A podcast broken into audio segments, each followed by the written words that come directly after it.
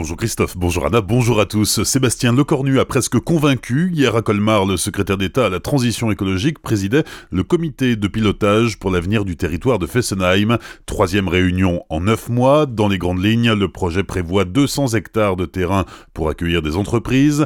30 hectares seront disponibles dès janvier 2020. Une première enveloppe de 10 millions d'euros sera affectée dès janvier 2019 pour aider les porteurs de projets à démarrer leur activité. Le projet prévoit aussi de créer une société d'économie mixte franco-allemande. Deux objectifs, maintenir en fonctionnement la ligne de fret entre Colmar et Volgelsheim et dans un second temps reconstruire la ligne ferroviaire entre Colmar et Fribourg. Dans un communiqué, la présidente du conseil départemental du Haut-Rhin, Brigitte Klinkert, souligne que beaucoup reste à faire pour aboutir à un projet de territoire finalisé et partagé par tous, mais tous les élus locaux s'accordent à dire que le projet est en bonne voie, même s'il reste des pommes de discorde, comme la fiscalité par exemple.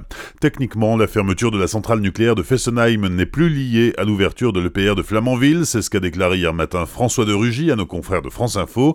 Le ministre de la Transition écologique a expliqué que le gouvernement était obligé d'envisager de ne pas faire les deux opérations en même temps, mais François de Rugy a confirmé que Fessenheim fermera bien en 2022, tout en précisant qu'aucune date de mise en route de l'EPR de Flamanville n'était connue à l'heure actuelle.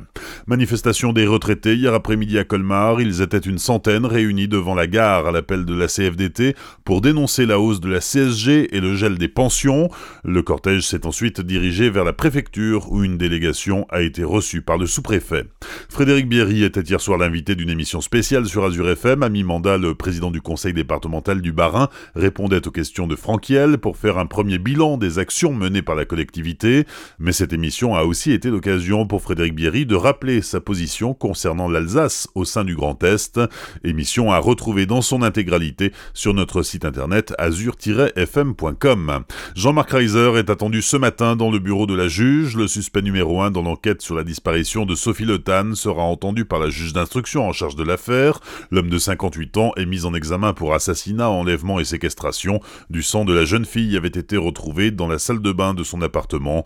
Mais lors de son premier interrogatoire par la juge, Jean-Marc Reiser s'était muré dans le silence. C'était le 17 septembre. En marge de son audition, un rassemblement citoyen est prévu à 10h ce matin sur le parvis du tribunal de grande instance de Strasbourg. Aujourd'hui et demain, c'est le traditionnel marché du pain à Colmar, une initiative de la Corporation des boulangers du centre Alsace pour présenter au public son savoir-faire et ça se passe rue des Clés à Colmar donc. Du pain au fromage, la transition est toute trouvée. Le premier festival de la raclette a lieu demain soir à Céleste à Place d'Armes de 18h à 23h et dimanche, premier dimanche d'octobre, comme le veut la tradition, c'est la fête du fromage de Münster et à la Poutroie, de nombreuses animations sont prévues entre 10h et 18h. Les sports du week-end, 9 journée de Ligue 1 de football, Strasbourg joue à Angers demain soir, début de la rencontre à 20h. En Elite, les basketteurs strasbourgeois sont en déplacement dans le sud, où ils rencontrent Antibes ce soir à 20h30. Il y a aussi du handball ce week-end, quatrième journée de Pro League. Chartres-Strasbourg se joue ce soir à 20h, et demain soir, les Violets de Célestat se déplacent à Massy, coup d'envoi à 20h également.